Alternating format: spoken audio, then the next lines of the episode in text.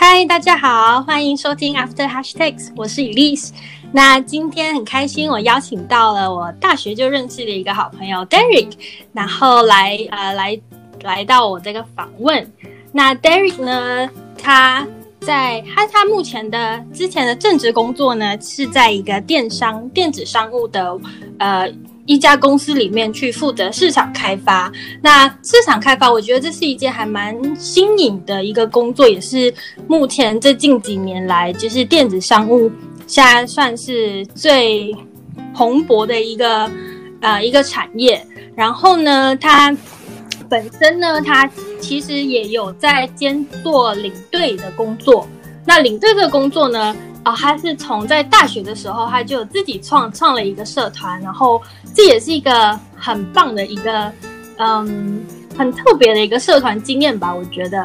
然后在在这期间呢，他又同时间又有在呃兼职做摄影师，所以呢，我觉得他非常符合这个 podcast 想要聊的主轴。那很开心可以欢迎他来到这个频道。那我们来欢迎 Derek。Hello。我是 Derek，然后我现在就是是在电商里面做业务。对，那我的工作就是每天要出去外面去找餐厅去跟他合作。对，然后呃，就是像 Elise 说的，就是我之前就是应该是说我之前就是在学校有创一个领队社，那就是这工就是会。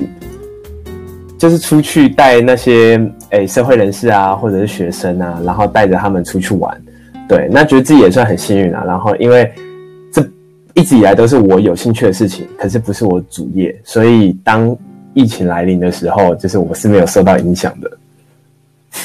哦，真的吗？完全没有受到影响哦，因为那个台湾的国内旅游都还是蛮多的。呃，应该是这么说，是这不是我主业，所以说。当疫情来的时候啊，其实我蛮多就是领队的朋友，他后来是没有饭吃，他们就去做 foodpanda、Uber Eats，但是但是因为我自己本来就一直都是有工作，然后我会想说要兼职做领队这件事情，就是因为领队大家出去玩通常都是周末，那我刚好符合就是周末去带团这件事情，所以是做自己的工作，然后周末去做领队这件事情。嗯。我觉得你很厉害，因为其实，在就是正职上班之后，因为一到五嘛，通常大家都会觉得蛮累的。可是你从我我认识你到现在，你一直以来都有在就是周末或者是呃，就是还是一直一一直有在当领队这件事情。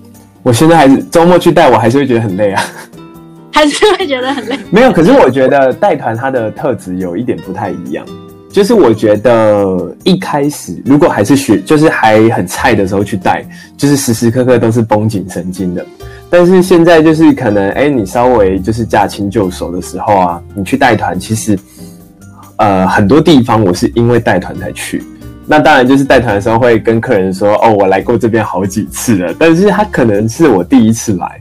可能呃，我可能假设这半年或这一年根本就没有再去花莲，但可能透过这一次带团，我去查要去花莲的资料，所以等于说会就有点像是大家工作周末的那种小旅行感觉，就是会因为你周末去带团，所以你会有点期待你的周末。哦。我大概理解，嗯、就是说你一到我在就是在办公室吧，可是你带团又很像是，其实像是出去玩，对的那种感觉。对，没错。那你第一次接触到领队这件，就是是怎样的情况下你会去接触到领队啊？哦，我觉得这你问的真的非常好，就是。呃，我自己就是国中的时候，我就是觉得，哎、欸，就是那种团团辅的哥哥姐姐，就是带毕业旅行的那种领队啊，哥哥姐姐，你觉得他们很厉害，然后他们很有魅力，然后你会有一些偶像崇拜的感觉。我也是一样，我就是加了他们的无名小站，跨时代的眼泪，无名小站，好，真的是蛮久以前的。对，然后后来等到一直一直。有去他家，因为会看到谁来我家嘛。哦，你是无名的那个时候，然后一直去看人家的无名呢？对，然后好像对那个他，那他就对我也有一点印象。然后后来就是等到高中毕业以后，那因为那时候我们的承诺是说，等到我毕业以后，我想要去带团，我可以再跟他说。对，然后那时候大学毕，哎，高中毕业以后，我就是大一，我就是想说我可以很自由了，所以我就是马上就是联系他。然后就开启我的第一次带团生涯，对啊，所以是从哦高中毕业的时候，对，就大一的时候，大一的时候，嗯、那你创社团是大一的时候还是大二的时候啊？大一的时候创社团，然后大二的时候成立，你懂吗？就是大一的时候要申请，算是大二成立啦，嗯、但是大一是跑作业的时候，前置作业。然后大一的期间，你都还是一样，就是一样有团的时候，你就会去带这样子。呃，因对，然后我觉得会想创创社团，是因为当我在去做这件事情的时候，其实很多周遭的朋友是有兴趣的，然后你就会觉得，哦、其实这么多人有兴趣，那你不如就创一个平台，然后让这些人可以互相认识，你也可以认识这些人。对嗯嗯嗯，对啊，对啊。因为我觉得领队社，我不知道其他的学校有没有，但是这个社团真的是蛮特别。嗯，在尤其是在在我们学校还蛮屹立不摇的哦，他现在还是活着的哦。对对对对对对对对，没错，对还蛮多年，而且应该就是社长人数应该也是还是蛮多的。对，这就有点像是一个宗教。宗教，你培养了很多领带呃什么领队的下一。教徒，新生代那个教徒，对，对 对对对对对。那你你有想过说，你大学，因为你大学从呃国中就很想要嘛，然后你高中就一直就是在期待着你有一天可以带当领队，然后你大学又创了社团，你有没有想过说他以后会是你的一个就是用一个职业正职或什么的？你是指大学毕业以后有没有想过，还是你对对哦，大学是你在可能大四、嗯、或是快要毕业的那段时我其实一直以来都很明确知道这不会是我的正职。哦，OK，对，因为呃，我一直很确定他，我要把它当做兼职这件事情，就是因为我很明确的意识到他，我不想要。呃，第一是我觉得这个工作啊，它可能呃没办法很稳定的提供给我我要的生活。我指的是说，可能包括像是工作的时间，因为它是一个工时非常长。然后再来就是，我觉得当领队这件事情啊，需要有很大很大的热忱。嗯对，那我不确定我是不是拥有这个热忱一直到底，但是我很明确知道，我偶尔去带一次，那一次都是很有热忱的。嗯，对，所以我想要让我自己至少在带团的时候是保有热忱的，这样还蛮好的。对，那你嗯你带的，因为我看你蛮多是可能是学生类的，就是毕旅或什么，你也有带过社会人士？也有啊，也有啊，不同的。就是带学生跟带社会人是截然不同，截然不同有很多个地方不一样。第、嗯、第一个地方是金钱的不同，学生团真的是少的可怜。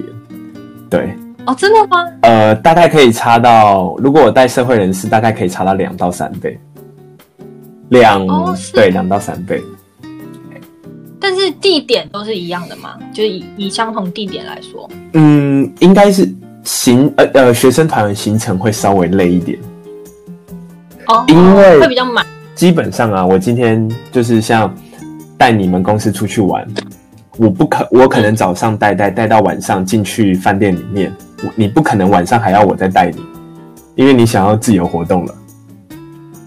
对，对，但是学生就是要从早到晚上的晚会，全部都是我主要负责，所以。呃，要付出的心力是非常的长，然后，嗯、但是他可能得到的回报是没有那么多，对啊，那这是第一个不同啦，就是金钱上不同。第二就是我觉得，呃，成就感的不同。带学生团非常有成就感，就是就像我跟你说会，呃，那时候每每一次带完学生团啊，就是会有很多学生想要跟你有后续的联系，或者是他当下会觉得哇，你很厉害，就像我觉得之前的领队很厉害一样。对，那当下你是会获得满满的自信，然后再回到职场上。对，但是带 社会人士啊，你会比较像是在服务。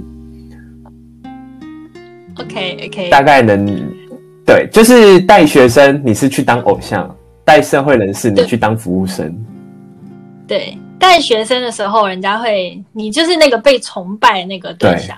对，你有光，你身上真的那时候是光，有光的。那你有没有也遇过，就是有学生跟你说，啊，我以后也很想要当领队，或者是说也想要尝试，就是跟你一样啊，周末的时候想要带团。呃，你知道，就是以我这个年纪，以我这个年纪，我已经有遇到，就是我们社团里面有我带过的学生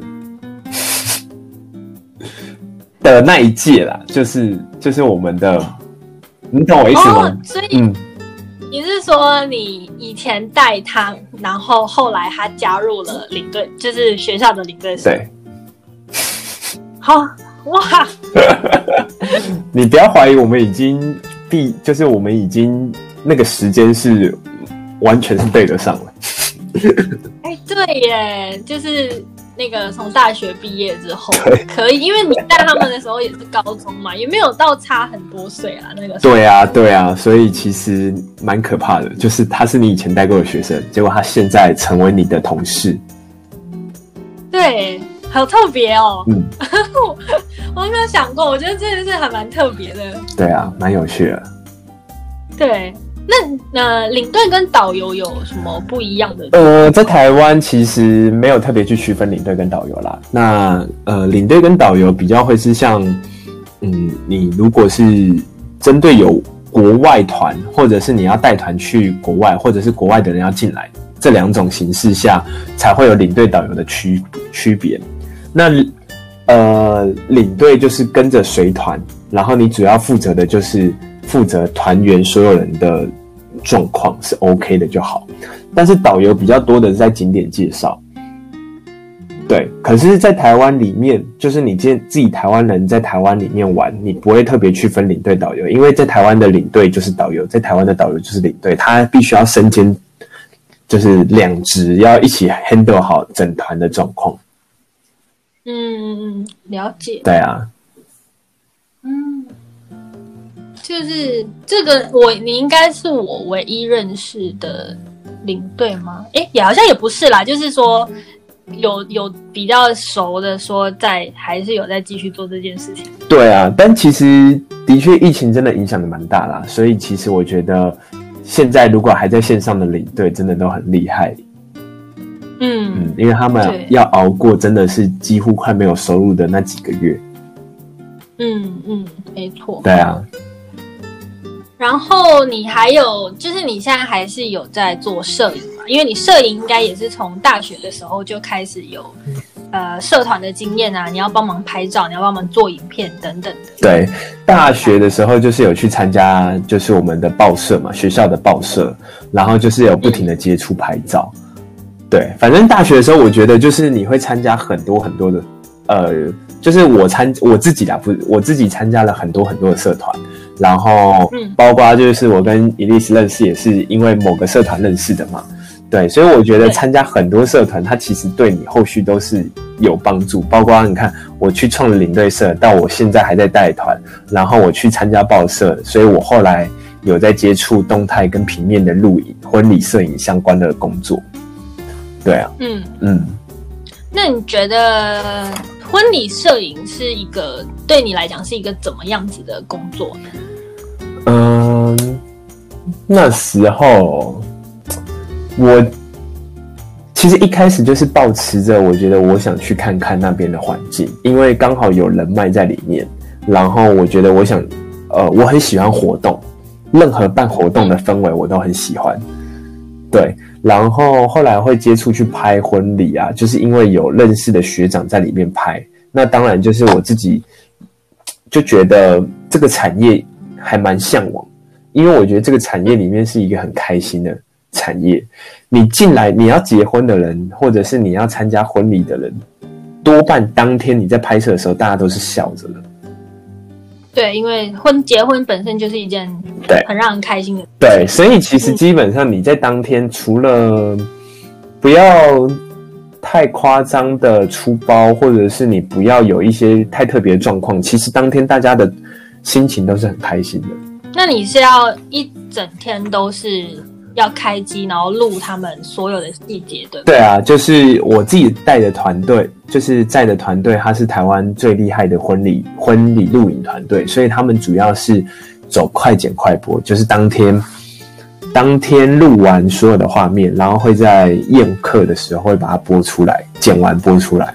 所以摄影师的也是负责剪辑的吗？还是说另外有剪辑？呃，我们的团队大概会配置三个摄影师，然后其中有一名摄影师他是会剪辑，对，就是他可能呃今天可能拍到一半，他觉得素材够了，他就会先拿大家的卡进去剪辑。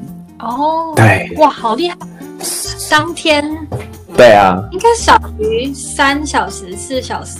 嗯，有时候可能只有两三，呃，我想一下，基本上大概就三个小时啊，因为你就是就三最完整的时间应该就是从宴呃要宴客开始到二进的时候，所以那中间大概是三个小时。嗯、对，就例如是午宴的话，可能是十一点开始放人慢慢。进来嘛，那这时候就是没什么特别的画面啊，因为新娘也要在休息室化妆，所以十一点，然后二进的时候大概会是两点，因为二进完就准备要送客了，所以大概就是十一点到两点这个三个小时的时间，他要赶快把它剪出来。嗯，对。那你们之前，嗯，在你开始就是当摄影之前，你们要做过什么训练吗？就是说应该要抓什么样的角度，或者是怎么样是最好接。最好拍呃，什么样的画面拍出来是会是最好剪辑的，等等这类的。呃，训练的话，我觉得我们的训练比较是，当然第一个就是你说的那个美感的训练这样子。第二，我觉得它比较讲求的是团队，因为今天你不是一个人去拍这个东西，嗯、所以今天他要的是一个，呃，今天只要有一个人没有拍到这画面，你另一个人还可以补这个画面。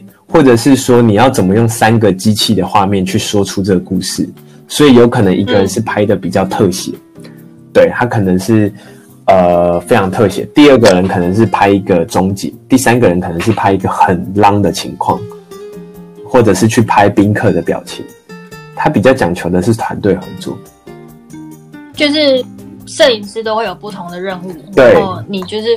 负责你的那个画面，对，因为当下发生很多事情，所以不可能一台机器去记录所有事情。嗯，对啊，嗯，这也是一个很不一样的一个工作，对我而言，因为我自己本身是没有接触过这 这类的工作。嗯，而且哦，对，我们的好伙伴也要订婚了，哎，要求婚了，他也有找我去拍。哦，真的吗？Danny，所以你会是？你会哦，你要你要拍他求婚准备的过程，整个全部就是整个过程，从新娘踏进来吧，还有当然就是他去布置场地的这一块。哦，懂懂懂，对对对对，是蛮有趣的。对啊，因为我也觉得摄影师他就是用他的镜头来讲一个故事，然后。自己，因为现在现在蛮多都会有那个婚礼的影片，然后自己我们自己在看的时候，会觉得真的很像是在拍一个微电影的感觉。嗯，对啊，现在都要讲求这样。对对对对对，然后我就觉得很厉害，因为怎么？因为婚礼毕竟是婚礼嘛，并不是演戏，并不是拍电影，所以也完全都不是按照脚本去走的。对，没错。但是，但是经过就是这样子一天这样拍摄下来，然后你们可以这样把它剪出来，变成一个一个一个像像是那种微电影的感觉，我觉得还蛮厉害的。嗯，对啊，很有趣。那我也想要呃问问你关于你在电商的工作，因为电商这个这样子的一个产业，其实在台湾也没有到。非常的久嘛，也不是，也应该也不是这么讲，因为电商毕竟也是这十年来才兴起的一个东西。然后你在公司里面算又算是在负责市场开发的部分，所以你必须要去啊、呃，你们那个公司当时应该算是新成立对吧？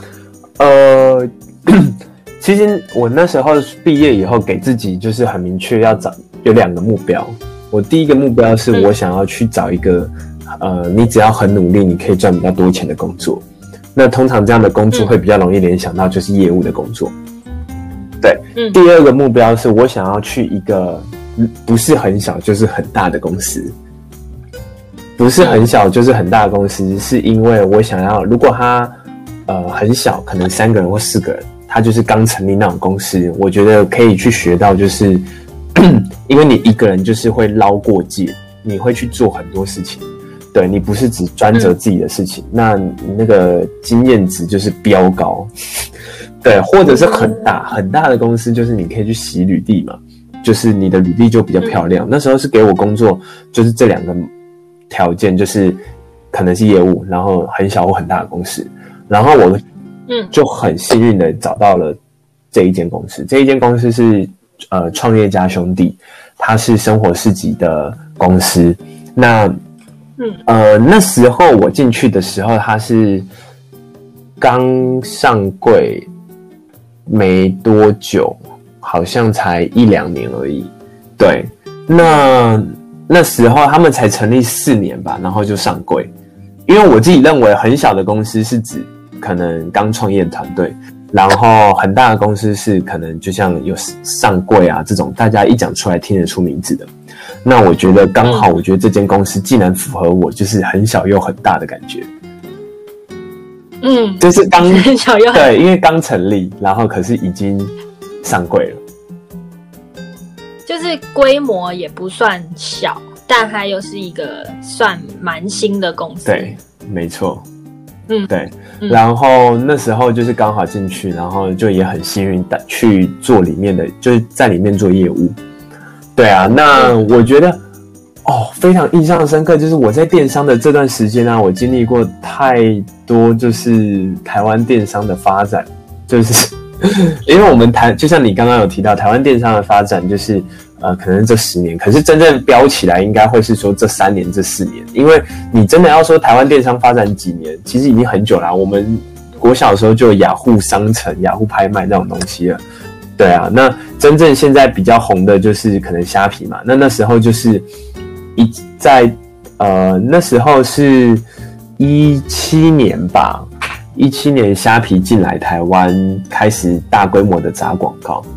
然后，因为我也在产业里面，嗯、所以我们当然也是深受其害的其中一个平台。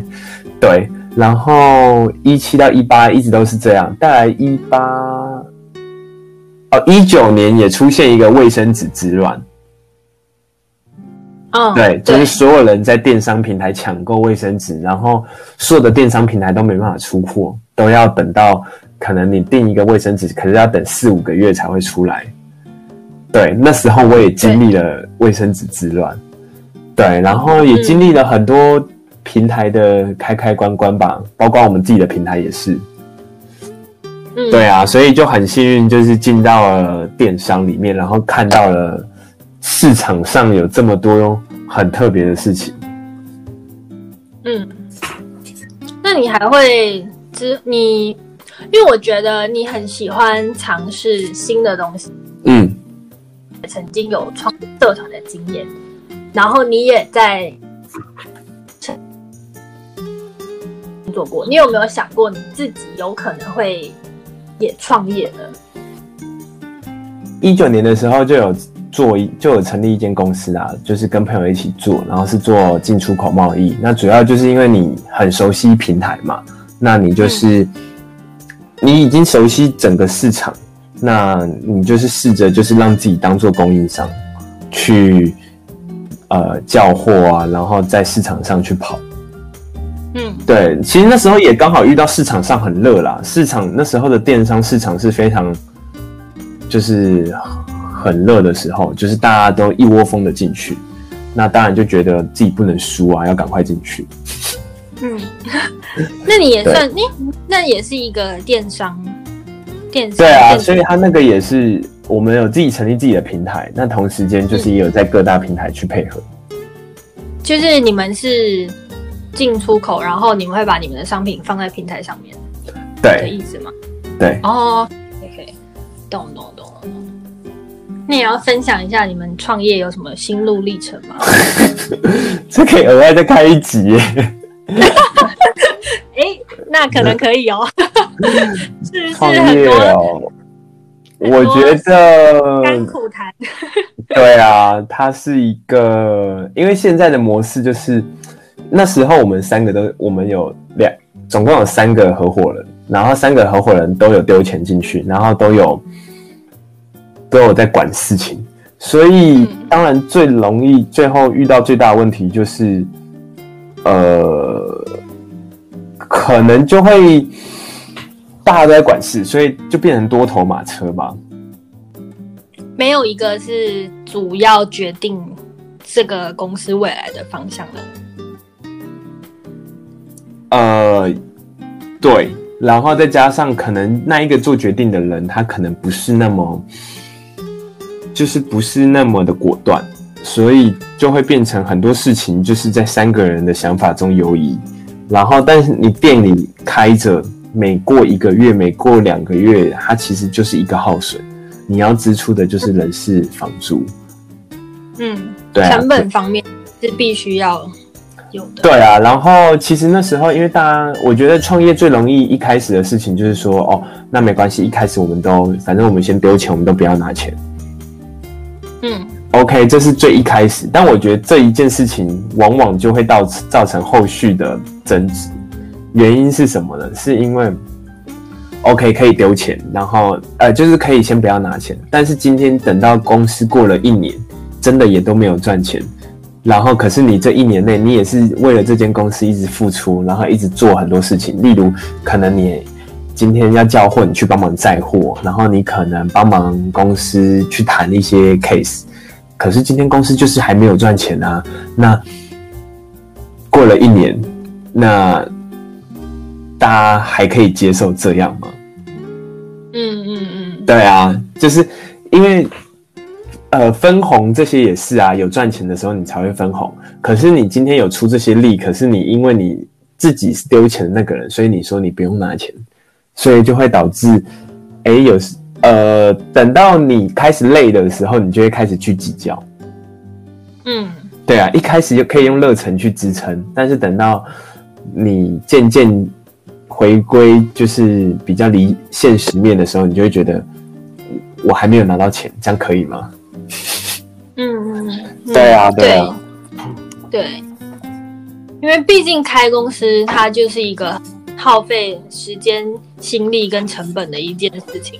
对，然后又跟呃大学玩社团的时候那个心情又不太一样，因为。我是觉得啦，大学的时候我也是参加很多社团，然后通常玩社团，你做什么事情你都是不拿钱的，所以但是当时都是那种我有去做，我觉得很开心，我学到了很多很多经验。对，但开公司的话，我当然目的是我必须要盈利，我才有办法把这间公司继续支撑下去。对，没错。嗯，那你你觉得你目前？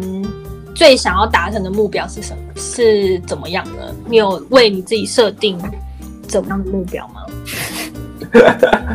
就是你会对啊，你会继续？你觉得你会继续当领队多久啊？或者是可能婚礼摄影你很有兴趣，你可能会接更多之类的。嗯，我很想要很真真实实的靠我的专业去赚钱。但是我指的靠我的专业，是我想要结合我的专业，就是，嗯、呃，我今天我可以好，就是可能可以带团出去，但是在带团的时候，我可能可以去，因为我会拍照，我可以去帮我拍他的拍一些东西，然后我可能，对，就是可能这是最基本，就是目前想到就是。呃，我可以去让我好几个专业是可以同时合在一起。嗯，对，这是我目前就是可能未来会希望能够达成的事情。嗯，你可以开类似一个这样的工作室，或是因为我想应该还没有人这么做过吧。如果你今天找了一个领队，可是这个领队又可以帮你 摄影，然后可能帮你出一个影片的话，可能我觉得好像是一个蛮不错的点子。嗯，应该是说，其实现在蛮诶。有一些领队其实自己本来在带团的时候，他就会做这件事情，嗯，就是会帮客人去拍照，然后帮他做影片。但是都是一比较是很专业的那样子的拍照做影片。嗯，我有看过有一个人是做很专业的，但其他我就没有看过。嗯那做很专业，还有另外收钱吗？就是说，可能就是包含在这行程里面。我今天领嗯出这个团多少钱，然后加影片？没有，应该是没有。没有，他没有去另外去。对，因为我觉得就像呃婚摄吧，因为婚摄这个东西。呃，以前大家结婚都会有拍照，会有摄影，可是现在会更多的是就是拍婚礼现场的这样的影片，它又算是一个很新的一个东西，因为可能我不知道大概是从什么时候开始，但应该最近都很流行，说我就是求婚我也会拍一个影片，很专业的一个影片，结婚我有一个很专业的影片，那说不定旅游可能也会有一个这样子的东西哦。感觉这的确就像你说的，市场未来是可以开发一下，去换出消费者的需求。对啊，对对对对对，因为刚好都是你擅长的事情。对啊。然后你又想要结合你这两个专业的话，我觉得这应该是一个不错的方向。对。那刚刚讲了这么多，就是关于工作方面的事情。那你不工作的时候呢？你通常会做什么休闲娱乐？嗯。我觉得我是一个没办法离开人群的人，就所以我，我所以你我在周末的时候，我都会想办法让自己的每一个生活都跟人群有关。那我可能会找一两个朋友啊去爬山，像可能前前两周才刚爬完那个奇莱南华，对，就是去爬百岳啊，嗯、或者是夏天的时候可能会去跟朋友去潜水。去自由潜水，你有考自由潜水的执照？有啊。哦，对，所以那你会想看深？你自由潜水是深潜吗？呃，自由潜水是深潜，就是它 free diving 啊，就是你一口气的时间你要下去，所以它不算是深潜。深潜应该算是背氧气瓶。哦，自由潜水没有背氧气。对，因为它就是一口气。对，它就是因为你没有，就是你没有任何的呃装备嘛，所以你可以很自由自在的在这个环境里面去潜水。对，然后你不用特别去租装备，因为你就是你可能觉得哪个地方不错，你找几个潜伴一起去就可以。然后，但是必须要训练过，对吧？必须要上过课。对。对，才有办法去自做自由潜水。应该是说每个人其实都可以自由潜水，但问题是你自由潜水有个最基本的条件，就是你要有潜伴，就是跟你潜水的同伴。那呃，你愿不愿意相信一个没有经验的人当你的潜伴，这就是另一回事。但我觉得其实自由潜水在可能在。呃，海线的原住民啊，就是在海边的原住民，或者是以在海边长大的人，都会觉得这个东西就是他们一般就会啦。为什么还要？我很多朋友他可能就是他们住海边，他爸妈就说：“你为什么要去学这种自由潜水？就是我们住在这边，我们本来就应该要会这个东西啊。就是这东西不用去学的，就是他们就是跳在水里面，然后就可以憋气下去，然后可以很自由自在的，就是。”呃，活在海底，海里面游来游去，对，那当然就是因为我们可能就是比较呃都市嘛，所以我们需要去了解在海里面的知识，避免自己可能遇到了浪回不来，然后我们可能要熟悉一下自己的海线，海信这样子。哦哦，原来是这样。对啊，我之前对你刚那样讲，我才突然间意识到说，是因为我们平常的生活并没有去接触到海边。对，所以对他其实根本不用。我觉得很多人会被那个“自由潜水”这四个字给绑住，就会觉得它是一个很难的东西。可是它其实就是我们很一般去潜水，你就是叫自由潜水，你就是。你其实你一般到海边去玩水，其实你也可以讲说你是自由潜水，其实就是在海里游泳。对，只是因为我觉得我们现在去定义自由潜水比较简单，就是你有没有装备而已。我们其实根本就也没有去定义人家有没有考到照，我们就是说我们看他有没有装备，如果有装备，我们就会说他在他是玩自潜的。那如果没有装备，我们会说哦他来玩水的。哦，OK，懂了，样子讲就非常的清楚。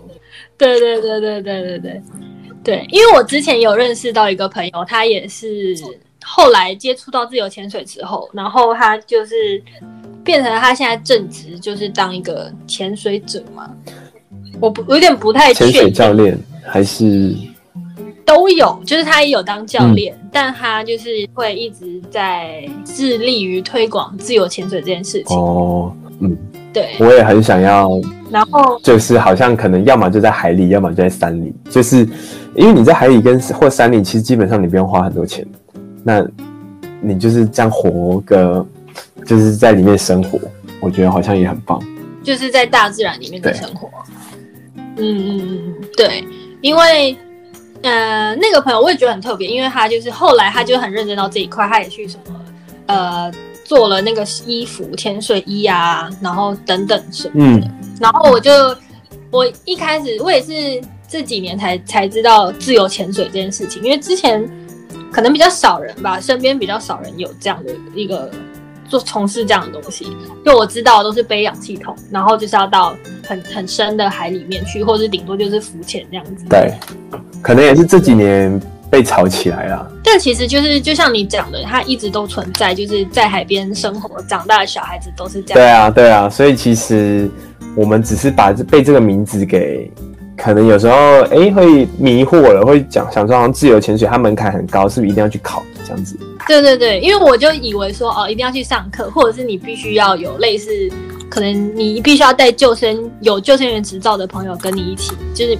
一般人可能没有办法自己就是去潜水吧，因为怕还是危险性太高等等之类的。嗯，其实不会，它基本上，当然我觉得只要在海边，像是我我以前去考救生员的时候，我们其实有分封闭式水域跟开放式水域。封闭式水域就是游泳池，嗯、开放式就是在海边这种。那其实呃，开放式又比封闭式再更进阶一点。然后我觉得。开放式水域很难的地方是，基本上我们招当救生员呢、啊，我们是只要有人溺水，基本上我们不用下去，我们是丢东西下去。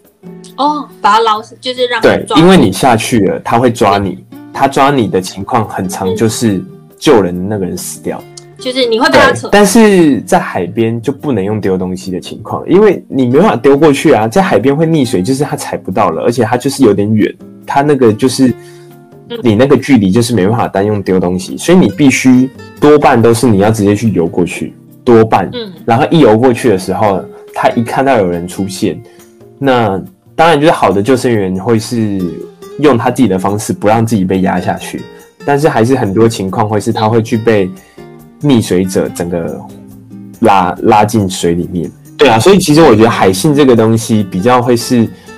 呃，你不熟悉，你会害怕它，你会害怕它以后，你就会没办法放松，尤其是没办法放松，你一紧张，其实就像游泳啊，或者在水里面，只要你一紧张，你就是会沉下去。对啊，所以去海边玩水，我觉得这还是蛮要注意到它的安全性。很好，你的生活对我来讲，你的生活永远都很多彩多姿，不不论是工作或者是休闲，就是你就是很会找很多事情做。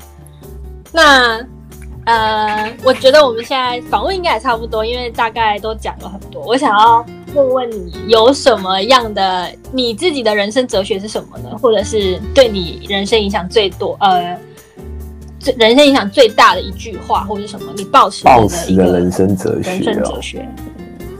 好，就是可能是有时候我我其实现在还是会不停的跟我自己讲这些话，但就是我其实也不是一个非常勇敢，我是一个非常在乎所有人对我的眼光，尤其是我我可能某种程度上是一个非常没有自信的人，但是我会告诉自己说。就是当你跨出你第一步的时候，就是世界就为你准备好一切了。对，就是就可能包括就像是，嗯嗯，呃，回过头来看你今天做 podcast，今天你踏出了第一步的时候，其实世界就已经为你准备好一切。但就是你那第一步有没有办法跨出去？其实我觉得可能跟你上一集的原子习惯也有点类似啊，就是把它拆分成很小的细节，你先去做第一个。对，但我。自己是有时候会，也很常会去没有自信，然后所以我就会告诉自己，就是你要想办法跨出第一步，对啊，然后世界就会准备好。还有某种程度上是，可能我是太在乎，就是太在乎别人的想法，就是我会很，可能有十个人里面有九个人觉得我做的很棒，只要有一个人觉得我做不好，我就会很在乎那一个人。我反而看不上那九个人，嗯，很特别，我不知道是怎么样的一个坏习惯。哦、因为你做的事情感觉都蛮冒险的，就是，嗯，怎么说？有些人可能会是你讲的在乎是不论做什么事情，对不对？而不是说你这个人的外在的形象，就是你的工作啊、你的收入啊等等之类的。呃，还是是都比较会是说，其实这这嗯，每一个人在做任何决定的时候，都没办法预测这个决定是好或不好，因为它就是有风险，所以你才要去做选择嘛。如果这个东西是没有任何风险，你就不需要去做选择，因为你就知道答案啦，你就根本就它就是一个是非啦，它就不会是选择题了。对，但。你在做选择的时候，其实很常会遇到，嗯嗯嗯，可能别人会去，呃，质疑你的选择，或者是其实你有时候也会质疑你自己的选择，包括就是你可能，呃，你跟朋友创公司这个选择到底是对还是不对？那当然就可能又遇到其他人在 murmur 的时候，你可能就会很容易往把自己往心里，就是把那些东西往心里放。你就会比较质疑自己是不是做错决定。嗯，我是觉得不管什么决定，没有所谓的好跟不好，它就是一个一件事情。我觉得会，我会我自己啦。我到现在的话，我会变成是，我会当我想做一件事情的时候，我会问我自己说：如果我今天做这件事情，我会后悔，后悔，我会不会后悔？嗯。或是说，我如果不做这件事情，我会不会后悔？对，我比较不，我后来就比较不会去偏向说，哦，我做这件事情好不好，或者是我做这件事情，呃，对我有什么帮助？反而好像比较不会偏向这一类，而是说我如果今天不做这件事情，我可能会后悔，我可能会很懊恼，我觉得说我的人生就可能就几十年，嗯嗯嗯，但是我居然没有去做这件事情。对对对。然后渐渐的，我可能就比较会把别人的想法，或是说别人的评论去抛到就是比较远的地方了。当然还是会有点，会有时候会有点在意，说，嗯，人家会不会觉得说你做这件事情是很瞎，或是什么的？对对对。不过，嗯，嗯，最终还是因为毕竟是你自己的事情嘛，所以还是对你自己觉得好就好。没问题。你可以更有自信的。好的，那我今今天就谢谢 Derrick 来我们的频道，跟我们分享这么多事情。谢啦，拜拜。